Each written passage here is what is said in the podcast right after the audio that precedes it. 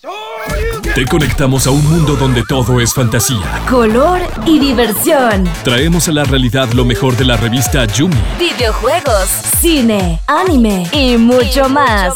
Inicia en los 1027 Exabytes. Muy buenas amigos, bienvenidos a un nuevo programa de Exabytes, acá su amigo Gerard X, bastante contento. Hoy voy hablando así a lo que llama uno el legítimo fanboy.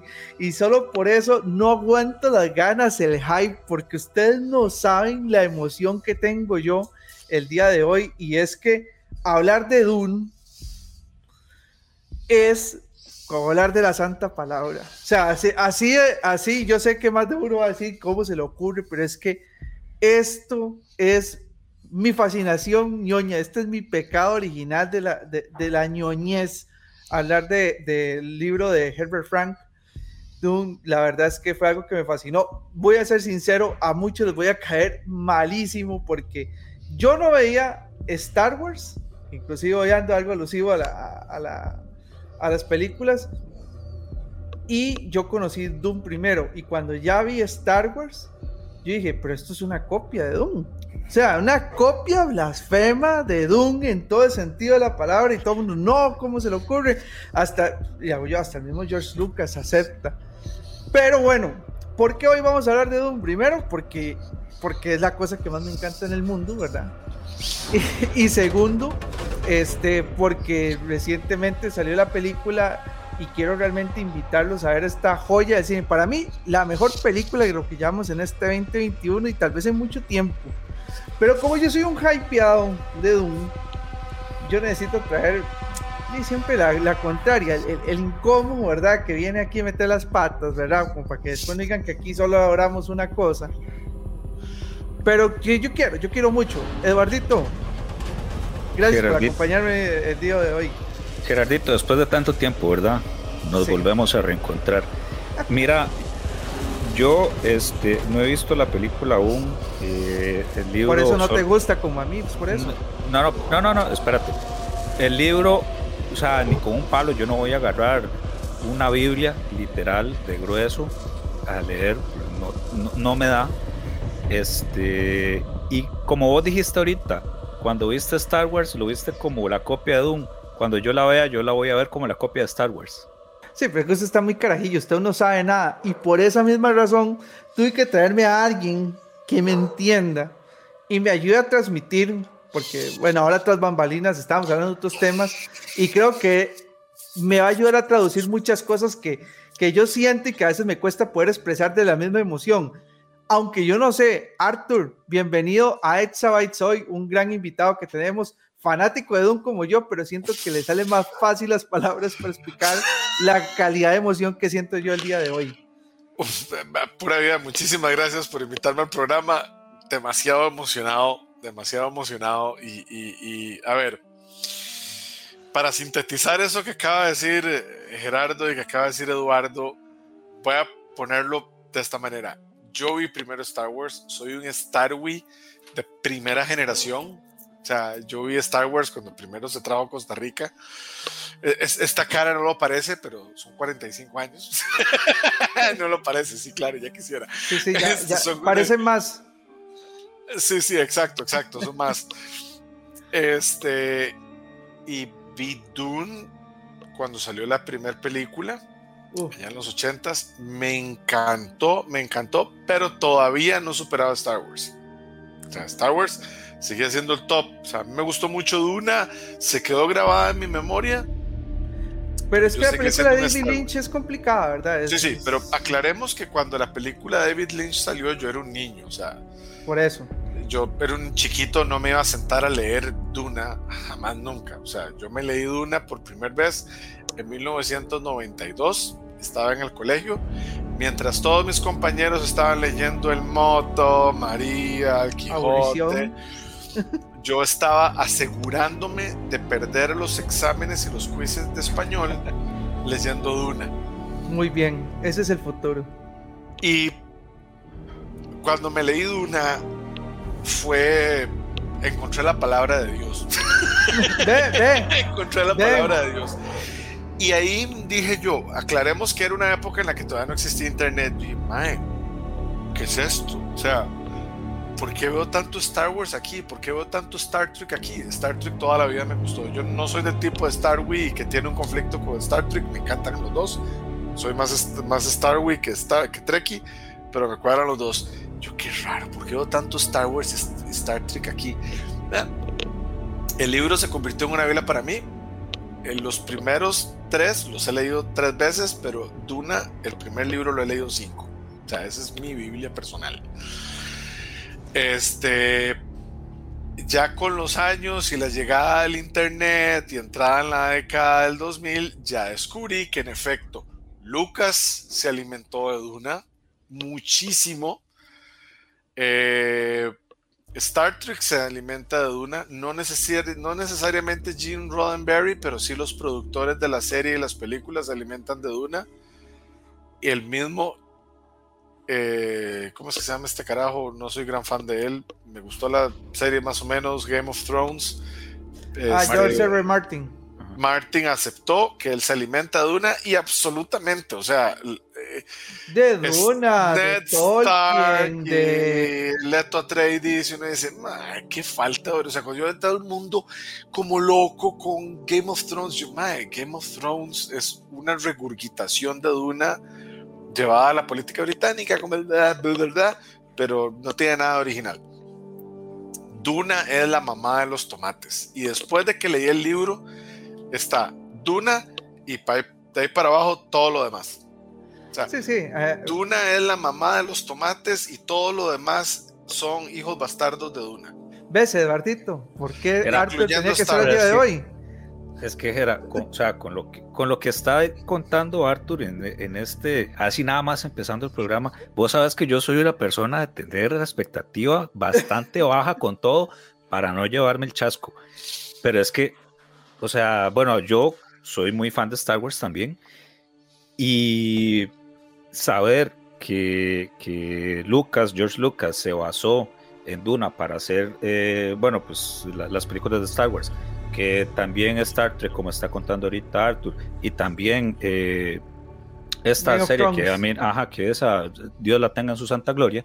Eh, o sea, simplemente pensar que tres franquicias que son muy populares en mayor o menor medida se basan en una sola obra o toman parte de esa obra, ay pucha, no puedo bajar la expectativa para cuando vaya a ver la película.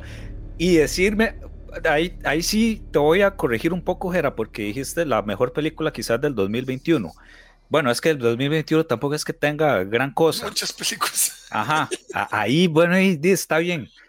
Pero, no, pero ese es 2021 y tal vez algún otros años más. Y, y, tal vez de unos años más no sos la primera persona que escucho que dice eso que estamos quizás hasta de una de las mejores películas de la década. Eso, ahí está. Gracias, Eduardo. Totalmente de acuerdo. Una de las mejores películas de la década y quizá una de las, si no, no me atrevo a decir la mejor, pero casi me atrevería a decir la mejor adaptación que se ha llevado de un libro a la pantalla. yo, sí me yo, yo, sí me yo sí me atrevería a decir que es la mejor adaptación del libro a la pantalla. Sí, sí, sí. Lo digo, le digo tal vez porque tal vez haya algo por ahí que uno no haya visto, que haya sido adaptado a un libro muy bien hecho. Pasa en el cine independiente, tal vez que hay una novela que es muy bien llevada al cine. Entonces por eso digo, no me atrevo a decir que sea tal vez la mejor, pero podría ser la mejor adaptación que se ha hecho de un libro a la pantalla grande. Sí, y eso es lo que vamos a hacer hoy. Hoy amigos, lo que vamos a hacer es hablar de Doom, eh, explicarles un poco de qué trata eh, este libro, porque realmente son varios libros. Aún, aún me acuerdo un día de estos cuando fuimos a ver la película para prensa y gracias, muchísimas gracias a, a Rola que nos ayudó con esta presentación magnánima en el Cine Magali y entonces pudimos ir a disfrutarla en todo su gran esplendor. Y fue que había un man, eh, un muy necio. Decía, es que es una trilogía y hago yo, papi, este, eso es una este, una saga de libros de seis libros hechos originalmente por una, un solo autor. Si usted me lo divide en solo tres, estás cortándome la historia de, trascendencia. imaginen, amigos, que la película es solamente el primer libro. Y no, ni te siquiera es el primer libro, es como la mitad, Ah, la mitad del primer libro. Eso es lo que va a hacer en la película, Edo, porque Edo no ha tenido aún el chance que lo va a ver en estos días, porque es lo que estamos tratando de hacer hoy, convencerlo de que vaya a ver Doom. Este, y a todos los que nos están escuchando, o sea, tienen que ir a disfrutar una joya del cine en el cine, porque está la música, o sea, es Hans Zimmer. Hans Zimmer. Pero Gerardo, Hans Zimmer fuera de su zona de confort, ¿ah? Totalmente, porque Totalmente es fuera música, confort. eh, eh, no es la música de Batman, por ejemplo. No, es que ese es el punto, ese es el punto. Yo, vieras que después de venir, de, de- de ver la película, me senté a escuchar otros soundtracks de Hans Zimmer, de la Samurai, Batman, Piratas del Caribe, y volví a poner el soundtrack de una. es- es- o sea, Se la No es- complicaron. se la complicaron y tengo una tesis. Tengo una, ya esto es una tesis, puede que Ah. algún día Villeneuve la, la, la, la- lo diga o no lo diga, lo acepte o no, tal vez nunca lo haga. Yo tengo la tesis de que Villeneuve quería trabajar su soundtrack con Johansson, el Mm, compositor de Blade Runner. Correcto. No sé si sabes que él murió. Sí, correcto. Igualmente, curiosamente, Blade Runner también es otro peliculón Es, no, no. Que, que, que fue infravalorado, mae, a totalmente cine- de cine. infravalorado. Yo no, no, no, lo, no lo proceso. Me duele mucho que haya pasado Sí, eso. pero ahí. A mí también. Totalmente de acuerdo con vos. Yo Blade Runner 2049 a- hasta este punto la he visto ya 18 veces. Y contando. Contando. Y contando. Pero creo que Villeneuve quería trabajar el soundtrack con Johansson. No sucedió. Y creo que yo, Villeneuve le tiró el reto a, a- a Hans Zimmer, pero fuera de sus aguas. Porque eh, Hans Zimmer tiende a ser muy grandilocuente en sus, en, sus, en sus composiciones y siempre hay un tema. O sea, vos escuchás el tema Piratas del Caribe, el soundtrack entero, y el tema lo vas a escuchar varias veces en el soundtrack. Correcto. Agarras de la Samurai y vas a escuchar el tema principal de A Way of, A Way of Life, que es como se llama, lo vas a escuchar varias veces en el soundtrack de la Samurai. Lo mismo pasa con Batman, está el tema y lo vas a escuchar varias no así con Duna. Duna no tiene un tema y es sumamente minimalista, que es toda la antítesis a la grandilocuencia de Hans Zimmer. Entonces, es interesante porque Villeneuve sacó a Hans Zimmer de su zona de confort y lo hizo muy bien. Por eso Y es que me sorprende. Sí. Y por eso Hans Zimmer me sorprende, porque cualquier otro que lo saquen de la zona de confort dirían, ah, mira, no es como lo mejor que haya hecho, y tal vez no me, no, no, como por haberlo sacado de su zona, no fue algo tan interesante como lo que me ofreció tal vez en un Samurai, o en un Piratas del Caribe, o en, o en un Batman, ¿verdad?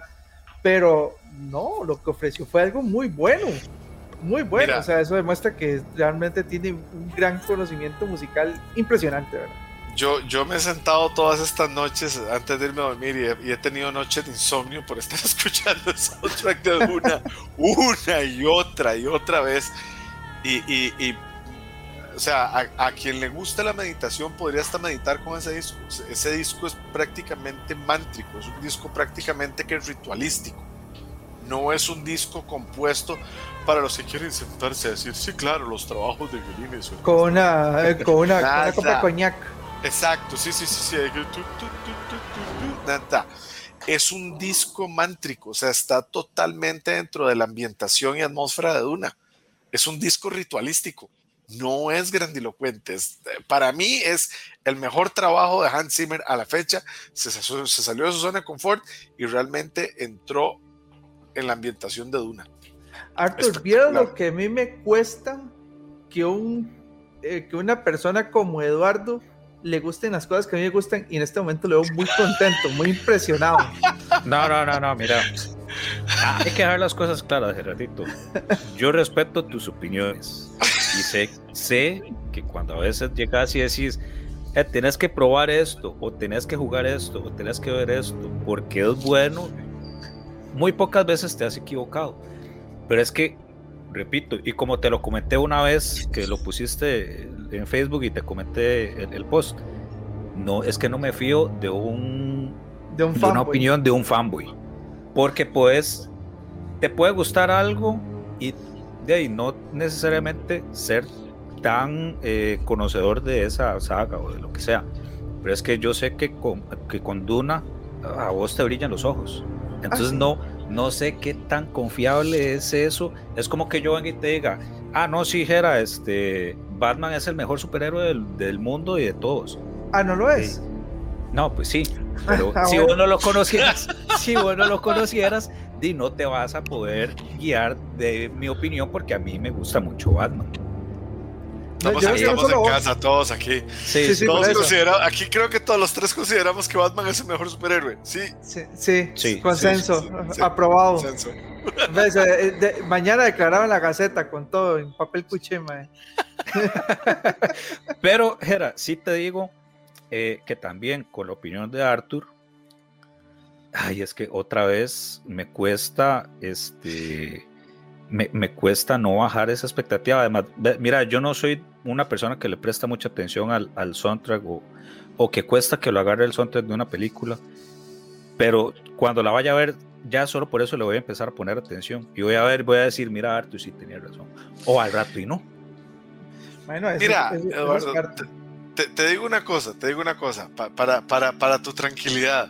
Digamos en mi caso, eh, a mí, ahora que estábamos hablando fuera de, de- de- de- micrófono, que estábamos hablando un poquitito de Iron Maiden, a mí me detestan muchos fans de Maiden, porque yo me les, Paseo. me les paseo donde la espalda pierde su sacro nombre en los últimos 20 años de discografía. Yo soy un fanboy de Maiden. Y por la misma razón, exijo la calidad que me daban en los 80s. Y no he estado feliz con la discografía de ellos del 2002 al 2018. 2015 más o menos, por ahí. Lo mismo yo tenía, estaba aterrorizado con Duna, porque soy un gran fan del libro. Estaba muy asustado con esta película. Llevaba las expectativas muy altas porque Villeneuve hasta aquí me ha venido tirando la barra para arriba, para arriba, para arriba, para arriba, para arriba. O sea, ya, ya desde que lo vi en The Arrival, yo dije, uh, ok, now we're talking. Luego sale Blade Runner 2049, ok, ok, ok, sigue tirándome la barra para arriba. Ya cuando me entero que va a ser Duna, yo dije, ok, no podría pensar en un mejor director para hacer Duna que Denis Villeneuve. Tenía mi barra muy arriba esperando que todo fuera un desastre. Y te puedo decir que si estando muy arriba aquí, Duna me quedó aquí. O sea, O sea, me quedó muy por encima de la barra que yo llevaba, que ya era muy alta. Yo A mí, a mí me honestamente pasó eso. respiré. O sea, cuando la película, es más, cuando la película estaba terminando, no sabía que estaba terminando. Yo me volví a, a mi esposa, que la tenía al lado, y le dije, tiene que terminar aquí, tiene que terminar aquí, tiene que... te-". Y ahí terminó. Yo dije, "Sí, bien, terminó donde tenía que terminar, como tenía que terminar. Entonces, te lo digo como fanboy crítico. No soy el tipo de fanboy que porque mi banda favorita saque un disco de raspando za- zanahoria en un rayador me cuadre o un director que me encante saque una película de pericos cantando en un, en un palo me vaya a gustar realmente salí súper satisfecho como lector. No, y es que es así, realmente uno en esa, en esa película, yo me pasó lo mismo, digamos, yo vi la, yo vi la de Lynch, a mí Lynch me encanta como, como director, pero es una película muy densa, o sea, es más fácil entender un anuncio de perfumes que la película de Don de Lynch, porque tiene muchas, pero muchas analogías cinematográficas, o sea, literalmente es para alguien que estudió cine esa película, porque... Ah, pero es que Lynch. eh, es una película que, por lo densa que es, si usted no sabe de cine, no vas a entender que tal cosa o tal encuadre se hizo de tal forma por X razón. O sea, es una película es, es, es novita, digamos. Pero, pero ya Lynch, ya, o sea, él tiene su fama y no es para todos. En aquel momento no era tan, no tenía su fama aún. Bueno, sí, sí, sí, estaba. eh, cuando salió, cuando salió Doom. Pero sí, pero sí, ya obviamente tenía un renombre. A mí, sinceramente, y a mí me gustaría que Arthur Marvin me contara, a mí la que me gustó mucho fue la miniserie de seis capítulos de, De Hallmark. Doom. Ajá. La de Hallmark, muy Ujú. buena. Muy buena. Y esa, buena. esa a mí me gustó porque fue la que me enganchó después del libro y la, la ópera sinfónica que eran de, de unas bandas de, de metal ruso y rumano y otras cosas que... Sí, lo que pasa es que esas bandas, esos discos tienen una producción del carajo. Ah, ya, y es que era producción del... del, De la cortina de hierro, sí, detrás de la cortina de hierro y es terrible, terrible. Yo, yo tengo, yo tengo problemas con esa, con esa, con esa ópera rock. Porque si bien tal vez la intención era buena, el resultado final fue un desastre de producción. No, no me imagino esa grabación con los equipos que tenían detrás de la cortina de hierro. Yo, yo- no debieron de haberlo hecho. A ver, yo lo que quería rescatar más bien era la composición de las letras, digamos, porque Ajá. trataban de explorar mucho, un poco más en un universo extendido de lo que ya está, ya Sí. en Doom, que eso fue lo que me gustó. Sí, la música está del carajo, ¿verdad? Yo, yo ni tan siquiera me atrevería a decir, vamos a poner la siguiente canción de, de la banda, porque eh, suena, suena pésimo, ¿verdad? Es que sí, producción cortina y hierro, marca. Marca Acme, para ponerlo así bonito. Sí, marca Acme. Producción soviética, marca Acme. Pero vos, a nivel de la serie, bueno, ya, ya, ya escuché que sí te gustó. A mí me encantó, Y me encantó. cuando yo conocí la serie, digamos, yo sí me sentí un poco triste con respecto al libro porque sí se comen un montón de cosas. Es que el libro es súper denso. O sea, eh, eh, el libro de Doom, amigos, para que tengan una idea, pueden ser unas 457 páginas más o menos. Es un libro pesadito. Eh, y ese, el que yo leí, era coleta chiquitica, ese de periódico pequeño, 8, fuente 8. Entonces sí era, es grande y sin dibujitos. Entonces vamos, lea. Eh, eh, es un libro pesado, eh, mucho de lo que tiene Doom. ¿Qué es Doom? Doom es una historia en donde existen eh, casas que gobiernan un sector de una galaxia. Específicamente nos vamos a centrar en la, en la familia de los Atreides que se ubican en una ciudad que se llama, bueno, perdón, en un mundo que se llama Caladan. Y e- este mundo es como muy parecido a la Tierra, es un lugar con mucha agua, existen muchas abundancias eh, de vegetación, ellos están muy bien conformados, tienen, como decir, todo bien listo, bien bonito. Y el emperador, que es la persona que gobierna todas las casas, él sintió como que él no puede tener gente que esté empezando a agarrar como cierto arraigo de poder. Entonces él, de una manera muy, muy disimulada, dijo, voy a darles un premio. Voy a quitarle a esta casa las cosas que tienen en un lugar que se llama Doom, que literalmente es como que usted lo manda en un desierto. Doom es un desierto completo, ahí no hay nada, solamente el material más caro que existe, que pues si lo comparamos en Costa Rica es como si lo mandara usted a Arabia Saudita, donde hay petróleo. Aquí el petróleo es una cuestión que se llama la especia. La especia es un polvo que sirve para un montón de cosas. Sirve como combustible, sirve como alucinógeno, sirve como, oiga, hasta para hacer ollas. O sea, es- esa vaina, eh, esa vaina hace de todo. La especia es, una, eh, es un producto que realmente te sirve para todo.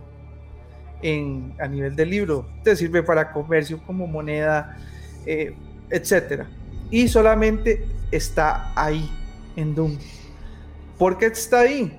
Poco a poco durante el libro, ahí si no quiero spoilearlos mucho, si no lo han leído o si, no, o si van a ir a ver la película, por una razón específica, solamente ahí hay especie. Entonces van y los mandan ahí, los están sacando totalmente de su zona de confort. ¿Esto en qué se parece a nivel histórico? Esto se basa mucho en lo que se llama las guerras de la ruta de la, eh, de la, seda, en donde se luchaba por esas rutas comerciales con Asia en el, en el Oriente Medio. Y mucho tiende a, digamos, los nombres que vienen ahí son un poco complejos, digamos, Al Saif, digamos, que es el, el nombre que le decían los elegidos de los Fremen. Entonces te escuchas esos nombres como Fremen, Al Saif, Atreides, y suenan como eh, eh, el aún no he a decirlo, te soy sincero, como le dicen ya al elegido las Bene Gesserit, el Haide Sarach. Pucha, ahí sí, mucho gusto. Eso es raro. Usted lo lee. Es rarísimo eso. Usted lo lee, cuesta pronunciarlo, eh, porque el elegido tiene varios nombres. O sea, le dicen el Al Saif, que es otro que acaba de tratar de mencionar. Eh, tiene, tiene como. Lo, es conocido por diferentes nombres.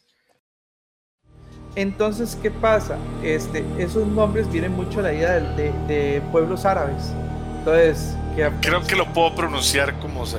Ok. Ok, ahí está. Ve, ¿a qué, le suena, ¿a qué le suena eso? A árabe. Me suena a, al, es que casi al lenguaje. Me, me, suena al lenguaje de Star Trek. ah, lo, a, a, a, los Klingon. Ajá. Sí. ¿Qué vas a decir? Eh, sí, no, no, no, en efecto. De hecho, los Fremen son básicamente, eh, eh, ¿cómo es que se llama esta tribu del desierto del Sahara? Eh, no, no del Sahara, perdón, de África. Eh, los Tuareg. Correcto. Son básicamente Tuaregs. Entonces. Y, sí. Entonces, y, y, si vos ves la casa Tradis, también tiene toda la iconografía del torero y el toro y toda la cuestión de la, de la, de la tauromaquia. España. Bueno, que eso es muy importante, que la gente casi no sabe. Los humanos de Duna son humanos de la Tierra. Sí, correcto. O sea, nosotros somos sus, sus ancestros, sus tatarabuelos y la humanidad en algún punto emigró en, las, en, la, en, el espacio y fue a parar a otro sistema solar. Que en el año 10.191. Exactamente. Bueno. La humanidad emigra a otro sistema solar, son humanos, son de la Tierra, quedan remanentes de nuestra cultura en, en ellos, pero son una versión mil veces mejorada. Que por cierto, Eduardo, ese es otro detalle en Duna a diferencia de Star Wars o Star Trek u otras series de ciencia ficción en la que viajan a Warp y van cierto tiempo en el espacio, en Duna eso ni siquiera existe. O sea, los viajes en el espacio en Duna realmente es lo que se llama cerrar el espacio-tiempo y volverlo a abrir. Ellos atraviesan agujeros de gusano. Ellos no viajan a velocidad warp. Ellos entran por este agujero y salen al otro lado. O sea, un viaje, un viaje en Duna a través del espacio es de minutos. Al sí. otro lado de la galaxia. Sí, no es como viaje en el, no. en, el, en el, hiperespacio, no. Ajá, y eso no, es gracias a la especia. Por Ajá. cierto, agujeros de gusano. Exacto. Tiene, tiene, tiene simbolismos. Es, es, muy interesante. a mí siempre me, me, me, me, Claro, esto lo entendí ya más viejo, ya como por la tercera lectura de, de, de, de Duna, ya cuando empecé a, a, a atar Duna la serie Cosmos de Carl Sagan y luego la segunda temporada con, con, con este eh, ¿cómo es que se llama? Eh, ¿cómo se me el nombre? es un pecado que se me olvida el nombre de, de, de, de ah, el presentador de la segunda temporada de Cosmos el que, el que, el que destruyó Plutón como planeta no, no, no, Cosmos, la serie Sí, por eso. Sí, sí, el, ¿Cómo es que se llama? El astrofísico que sale en sí, Exacto, sí, sí, sí, sí, sí, él, sí, él, él, él, él, él, él, él, él consideró que, eh, que Plutón ya no era un planeta. Entonces, ah, sí, hay un capítulo. Neil deGrasse, gracias. Neil, Neil deGrasse. Ah, bueno, perdón, no sabía que era mi acento. Él, él, él. él. Eh, la, los astrofísicos siempre han dicho que en realidad los viajes en el espacio no deberían de ser tan largos, o sea, todo, todo en el universo se rige por una ecuación. La especie lo que hace es expandir la conciencia. De ahí el cambio de color de ojo, de pigmentación al azul y todo el asunto, lo, lo que afecta al mismo Paul, que pasa de ser Paul a ser. Uh -huh. este, la, la, especie expande la conciencia y los, la, la, el guild de los viajeros del espacio, que eso sí no son humanos, que son los que ellos lo hacen a través de una expansión de conciencia, o sea, ellos abren los agujeros de gusano para atravesarlos a través de una expansión de, de conciencia que los humanos no pueden. Eso solo, pero ellos solamente pueden lograr eso a través de la especie. Es que por eso te digo, la especie sirve para todo. Sirve para todo, para, para, para raspar ollas, como decía Gerardo. Sí, sí, para en el espacio, no sé, arreglar el carro y pulir la ventana. Jera, yo, yo, yo, yo les voy a hacer una pregunta aquí a los dos. Y es que vos ya lo dijiste, yo no, no, no tenía mucho conocimiento sobre Duna. Ahí me puse a investigar. Digamos que lo, lo que tenía la idea era como de, sí, desde aquí salió Star Wars. Eh, pero vi que, mm, bueno, hace mucho tiempo, no sé en qué año, eh, se intentó adaptar, la primera vez que se intentó adaptar eh, la- la- el libro, que incluso cuando yo, cuando yo estaba viendo que iba a salir Salvador Dalí, eh, Mick. Jagger, Ah. este, La adaptación de. Jodorowsky. Sí, que iba a Ajá, durar la- 13 la- la- horas. la- la- la- ajá, correcto. Jodorowsky que iba a durar 13 horas. Eh, ay, pucha, iba, hay otro más. Ah, este, Orson Welles también iba, iba a salir ahí Welles. aparentemente. Si se hubiera llegado a dar, Hubiera o sea, hubiera funcionado Yo creo que no. o definitivamente mejor que no salió y que hubiera quedado como un recuerdo de... Que- como invitado te voy a ceder primero la palabra y luego para dar mi opinión. Gracias, gra- gra- gracias. Era- hubiera sido un absoluto desastre. Jorodowski era un director experimental. De hecho, el tema principal para él en Duna iba a ser el tema de las drogas. Justamente la- las drogas como expansivos de Por eso sale Mick Jagger. Sale Mick Ja- y sale Dalí. Y Dalí iba a salir en un trono con cuestiones fálicas, desnudo. Entonces la película iba a ser una chancletudez drogadicta espeluznante. Que va a de ser 13 Cremaster. horas. Sí, exactamente. O sea, yo me alegro que eso nunca se dio a cabo y por dicha ninguna, ninguna productora estuvo dispuesta a darle el absurdo presupuesto que buscaba por la época, viendo lo que MAE tenía planeado. Yo me alegro que nunca saliera. Yo te voy a decir que no hubiera funcionado porque hubiera pasado lo mismo que con Lynch, que hubiera sido algo muy denso. O sea, entendamos que sí, Dune es un libro que es bastante complejo. eh, él trata mucha filosofía, política, eh, eh, pensamiento histórico, además de que tiene un sci-fi tan pesado como el de Asimov, realmente. Entonces, este, ya, ya eso convierte al libro que, como bien dijo Arthur, o sea, si me hubieran puesto a decir que lo leo niño, tal vez no hubiera comprendido. Y inclusive muy valiente que a su juventud lo hubiera agarrado, porque es un libro que tal vez muchas cosas en su momento no entendió y que ya luego con el tiempo inclusive ya le fue agarrando como, ay, mira, esto Ujú. trataba de referirse a X tema que yo no conocía cuando lo leí por primera vez.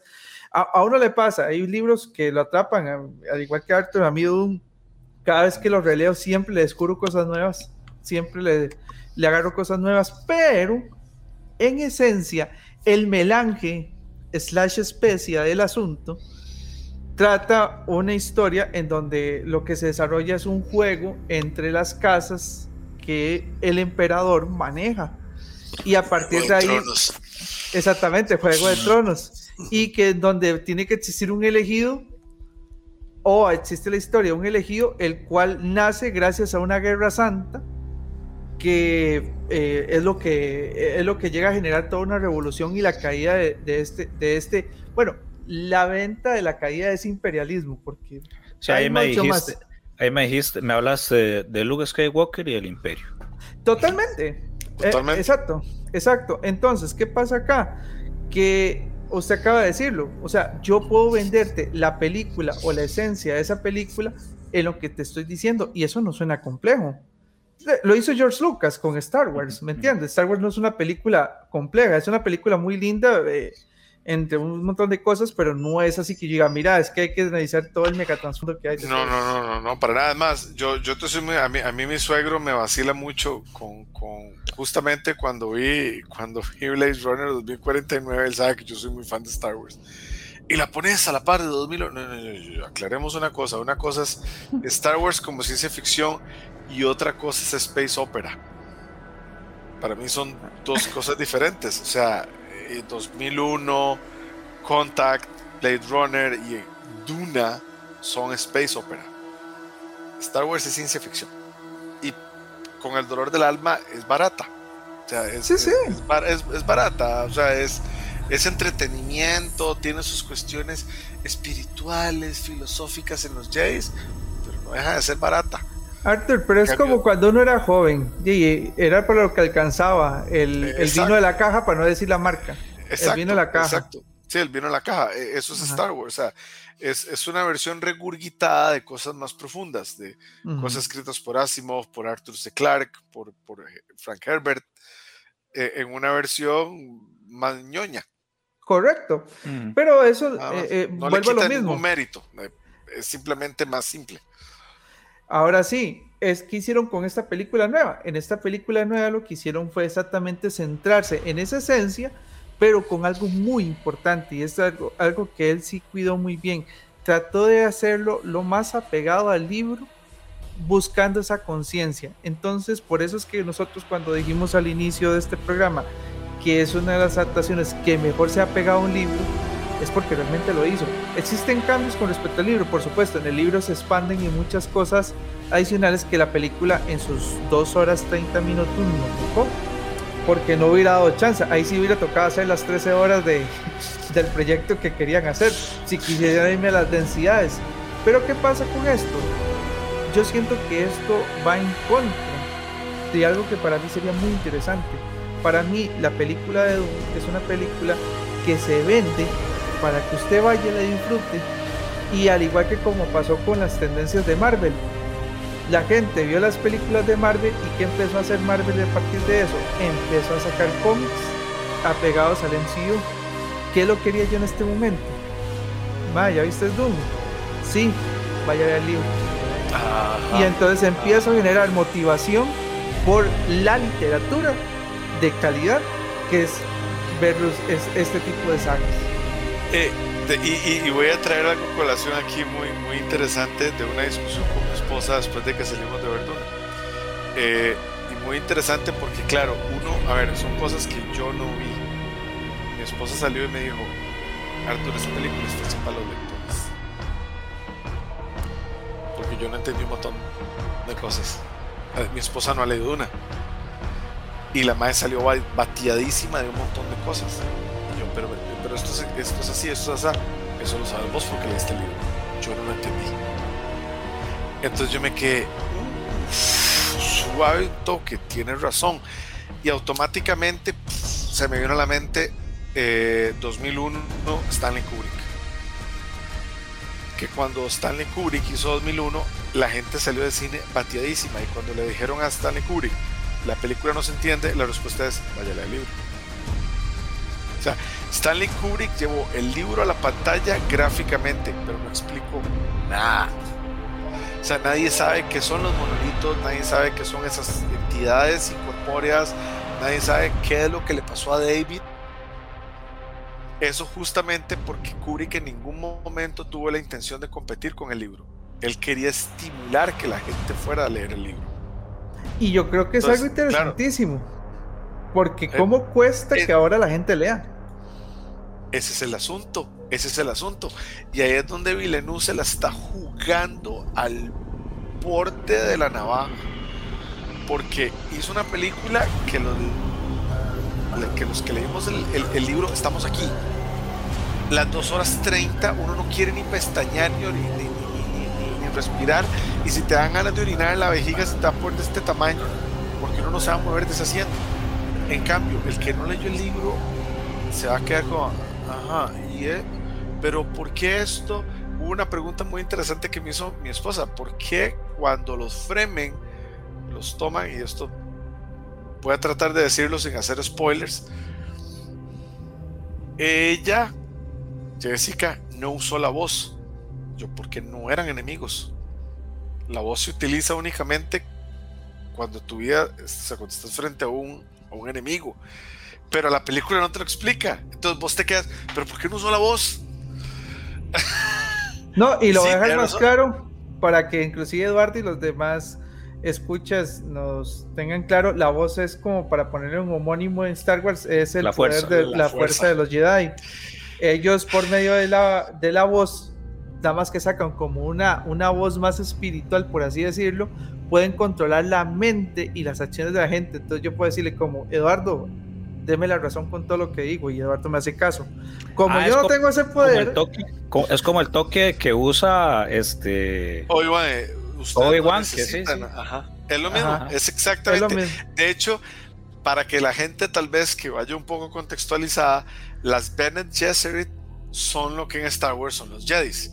La diferencia es que las Bene Gesserit son solo mujeres. Es un matriarcado de Jedis. O sea, es un matriarcado Jedi. De- Sí. es fascinante. Es fascinante. nivel- las Bene Gesserit. Y a nivel de poderes, ¿para qué necesitan un sable láser? Ni lo necesitan. No, no No ocupan. o necesitan, sea, no lo ocupan. y son, son y son me- eh, digamos, son mega entrenadas en artes marciales y todo. O sea, es- inclusive eh, parte de toda la historia es que uh, Jessica es la mamá de nuestro protagonista. Ella es una de las Bene Gesserit, digamos, mejor entrenadas que haya tenido la, Ah. la congregación. Y ella se atrevió, se atrevió a tener un hijo porque ellos tienen prohibidos tener hijos. Y un Entonces- hombre no debe ser entrenado en las artes de las Bene Gesserit. Y ella lo hizo.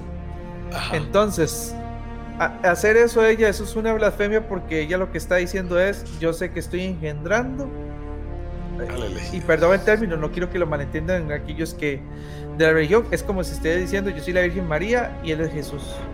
Es lo que tratan de representar. Ese- yo estoy engendrando al Mesías. Exactamente. Es que, o sea, Duna de cualquier punto que se le mire, volvemos al elegido. Anakin Skywalker, Luke Skywalker, Paul Atreides, eh, volvemos a lo mismo. Star Wars es una regurgitación Sí, no, y, y- y no solo eso, yo creo que hay como un montón de cosas que son iguales, es como... Sí. Pero Sí, sí, este, ese es el ejemplo más claro, ¿verdad? Por eso es que... Ah, Pero ojo, eso no quita mérito que uno no vaya a disfrutar de Star Wars, pero es que si eh, Doom, Doom, No, no, Doom no, es otro papá. nivel. Pero, pero, pero sí, sí me dejó pensando. Yo quiero hablar con más gente que no haya leído el libro y haya ido a ver la película para ver su impresión ahora que salga. Porque en efecto sí, sí, sí me quedé pensando y yo, puchica, sí, Villeneuve no está tratando de competir con el libro. Él está llevándolo, pero hay cosas que no está explicando y yo me atrevería a decir que adrede. No, no, es totalmente adrede. Algo que yo siento que hizo para engalanar esta, eh, esta digamos, obra, obra artística fue también su elenco de, de actores. O sea, se trajo personajes muy conocidos. O sea, Josh Brolin. Y Josh Brolin no es eh, el principal. Ni tan siquiera, ni tan siquiera podría decir que es de los primarios primarios. A nivel del libro sí. Pero a nivel de la película ni tan siquiera es de los, de los principales. O sea, tiene, tiene más peso Jessica, obviamente. Y no es una actriz tan de peso como Josh Brolin. O es eh, el que hace Aquaman, que siempre se me va el nombre. Jason Momoa. Jason Momoa, muchas gracias. Este, wow, o sea, eh, eh, tiene más protagonismo. Jason Momoa. Este, Momoa. tenemos a Isaac. Y, eh, o sea, Isaac es un, es un chaval caro, ¿verdad? Y, no Y que viene de Star el- Wars. y, y no, es, no tiene el peso, digamos, el peso de protagonismo que debería tener. ¿Y a quién Ajá. Bueno, tenemos al, al sex symbol de las chiquillas entre 19 y 25 años, ¿verdad? Eh, el, el- el- nuestro Paul Atreides que es Timothy. Y tenemos a, a- a la chica que, que ha salido con Zendaya. todos los amores de todas las chiquillas entre 19 y 27 años, que es Zendaya. La chica es como la envidia de todas las, de todas las amigas de hijo, entonces a mí siempre me da risa. Porque salió pues, con Tom Holland. Que es interesante, que- es interesante. Eh, eh, eh, tengo, tengo que darle el mérito a esta generación de, de- de- actores, porque a diferencia tal vez de, la nuestra, en la que los sex symbols de la pantalla realmente no eran particularmente buenos Este, Timothy y Zendaya no son solamente sex symbols de la, esta generación,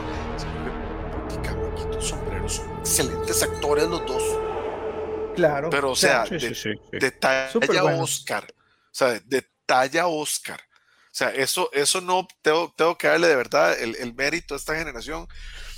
No pasaba hace 20, 30, 40 años. O sea, los sex symbols eran sex symbols y los actores de verdad eran otro nivel. Por eso Rara existía lo vez había una conjunción de ambos. Tal vez, tal vez Leonardo DiCaprio en algún momento él tal vez rompió esa, esa. No, esa- Leonardo sesgo. DiCaprio, Leonardo DiCaprio es que Tom Hanks estaba tomando café y hace confundirse, tomó el café Tom Hanks y empe- em- empezó a aprender a actuar. No, no, no. A Leonardo No, no, no. DiCaprio lo agarraron, lo, lo, lo agarró, En Catch Me You Scor- Can. lo agarró Scorsese y le dijo, venga, ma, yo le enseño. Sí, sí. No, ¿Sabes en cuál me lo, me lo tomé yo en serio? En la playa. Que fue Ah, la ¿en serio? En la ahí me lo tomé en serio. Fue en la playa. Eh, eh, ¿Será que tenemos vez, que hablar en un programa sobre Leonardo DiCaprio en un Ah, ah, futuro? eh, yo, yo digo que tal vez Leonardo DiCaprio fue como el eslabón perdido entre aquella generación y esta. Pero Timothy y Zendaya no son solamente sex symbols de la gente, sino que son excelentes actores absolutamente, o sea, es, es- es irrefutable el trabajo espectacular que hacen. A ver si me quito, si me quito el mal, el mal sabor de boca con ella, porque yo es que el tema ya Vos con es otra con franquicia, con Spider-Man, sí, pues Spider-Man ahí sí yo no me la tengo atre- a- atravesada. Tal vez aquí, Te Ya. recomiendo unas películas de ella en Netflix donde te la puedes agarrar más en serio. de ¿Cuáles hecho, serían? de- Eh, decímelas. Y, y- sí. y te voy a decir una serie que vi donde yo dije, ah, no, sí, mira, aquí sí me la bajé.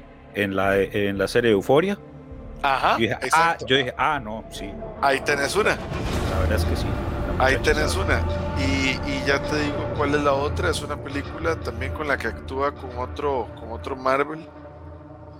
Eh, es, una, es un drama de pareja. Mm.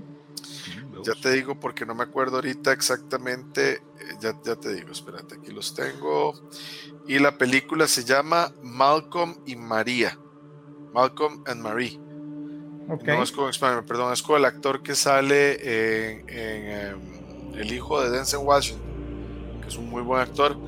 Hicieron una película du- durante la pandemia que se sucede entre cuatro paredes. Y es Wow. un drama de pareja muy denso, muy pesado, muy psicológico, eh, de una pareja de casados atravesando un conflicto en medio de la pandemia encerrados en su casa Wow. Muy buena y son Zendaya y, y ¿cómo es que se llama este chavalo? El hijo es el guacho. El hijo de Denzel Washington que se llama Dave, John John. David Washington. John David Washington. Ellos dos y a partir de ahí yo me quito el sombrero con Zendaya. Cuando la vi en el cast para Duna yo dije buena decisión. No, y es que todo el caso es buenísimo. Perfecto. O sea, a mí, a mí de verdad el cast me pareció perfecto. Ojo, hasta Batista. Porque Ah, sí, man, pues, es, que lo pusieron como Harkonnen. es que va para el papel. nació para ese Exactamente. papel. Eh, Ese es que personaje es un es- bruto. Es, un- es un personaje brutal. O sea, Es un casi, y como casi no habla, entonces le da perfecto. Ya. Sí, sí, sí, sí, sí. Le va perfecto. Él- ese papel desde el libro es así. Él es, él es un yo rompo cráneos. yeah", Y, y se acabó. Sí, sí. eh, Él es un perro de guerra. Él es un perro de guerra de su tío. Pero me estás dejando de lado a Javier Bardem. Uy, sí, sí. Es más, mi personaje favorito. Ajá. Ah, mae, qué actuación, qué papelazo se rajó Bardem. Ay, yo casi me levanto a aplaudir. Qué bruto. Qué bruto. Lo podías mae. haber hecho. ¿Ah? Ah, se- Ah, se puede debió pie. haberlo hecho, debió haberlo hecho. Sí. Bardem se robó para mí la pantalla en esa película. Ay, No sé, es que para mí cada... e- Eso fue algo que sí me gustó. A pesar de que no es el protagonista ninguno en la película, todos tuvieron sus momentos luminarios Sí. y aún así se sintió que siempre Paul fue el, el protagonista de todo, porque al fin y al cabo es, el, es, el- es la persona del libro, es el que tiene que llevarnos a, a través de la historia. Pero no, no, es- no hubo eso que uno dice, mira, tanto actor que pagó para nada. No, eso no pasa. entonces, No, no, no, no, no, no, no. todos valen absolutamente cada minuto en pantalla. Sí. Y Y eso para... Zendaya filmó sus, sus escenas en siete horas. ¿No sabías eso? Sí, sí sabía eso. siete horas. Y si no, lo- amigos, en siete horas firmó Zendaya sus. sus sus, escenas. sus escenas. Impresionante, impresionante. Eh, eh, no, o sea, de hecho hasta, hasta los personajes secundarios, el, el actor que hace el papel del, del Fremen que, que Paul tiene que enfrentar para... Uh, Renacer. Ese es otro elemento, no, no, voy, a, no voy a decir más para no, no hacer spoilers, pero ese es otro elemento que mi esposa me probó, que entendemos los que leímos el libro, pero los que no se quedan como medio suave. ¿Qué pasó aquí? ¿Por qué dicen la palabra amigo, pero, pero pasó esto otro? Porque siempre fue un amigo, o sea, la oportunidad fue una oportunidad amiga, no había nada personal entre ellos y era una situación, pero, pero eso no entiende uno cuando vio el libro. Si no ves el libro y ves la escena, vos decís, suave, estoy confundido. Entonces, ahí, sí, sí, sí, por eso de nuevo, yo quiero hablar con gente que no haya leído el libro después de que la vea. No, yo, ¿Y por qué no yo- hacemos yo el voy a venir- experimento? yo voy a venir Yo con un que- cuestionario. ¿Sabes qué? Tal vez sería bueno hacer otra sesión, otro programa post estreno. Sí. O sea, ya, ya con la gente, eh, con, pasando unas semanas, ya Ajá. ojalá motivando. Yo, yo sí les digo a todos los amigos que nos están escuchando el día de hoy que vayan y vean la película, disfrútenla. No tomen mucho refresco, son dos horas y media. Eh, consejo, consejo que les doy que yo me tengo que aguantar la vejiga. Por dicha uno aprendió Igual. concentración bastante fuerte. Y Igual yo. este. Y, y es que, y es que yo ni tan siquiera quería moverme, de, digo yo, ahora escena post créditos, como ahora la moda, entonces hago yo, de aquí no me quiero mover, después hay una Buena escena pregunta era. ¿hay o no hay? No, para, no, no hay. Por si acaso. Ah, Ay, no, no, no no, hay. hay mucha No clase. hay. ¿no? Pero, pero sí quédese para que, para que vea la información que hay sobre las soundtracks y demás. Ahí salen algunos datillos importantes en los créditos. Eh, entonces uno dice, ok, tengo esto. Y sí les digo, vayan el libro, no porque la película le haya faltado, sino para que expandan el conocimiento que desarrollaron gráficamente al ver esta joya. Y con el libro ustedes digan, wow, cómo me encantaría que esto le hagan, no sé, novelas gráficas. Eh, ahora sí, una ópera sinfónica bien hecha, no grabada en el lado de la cortina de hierro. Tuvo, tuvo juegos también. Sí, pero no. que pasaron es- sin pena ni gloria. pero- Exacto. no pasaron, pasaron sin pena ni gloria por los jueguitos. Ve, a pensar en juegos. La verdad es que sería interesante, ¿verdad? ¿Y quién no? Sí, si le gastaron tanta plata a una, a una serie regurgitada como Game of Thrones, ahí me hagan dar más de uno. ¿Por qué no en Doom? Sí, sí, sí. Entonces yo creo que sería un experimento interesante, eh, decirle a todas las personas, vayan, véala, escríbanos en las, en, la- en- en las redes sociales de Exabytes, ya sea en Instagram o en Facebook, este, ¿qué opinan? ¿Qué les pareció la película? Y si ya leyeron el libro, también nos digan, "No, yo leí el libro y me pareció esto, yo no leí el libro y me pareció de tal forma.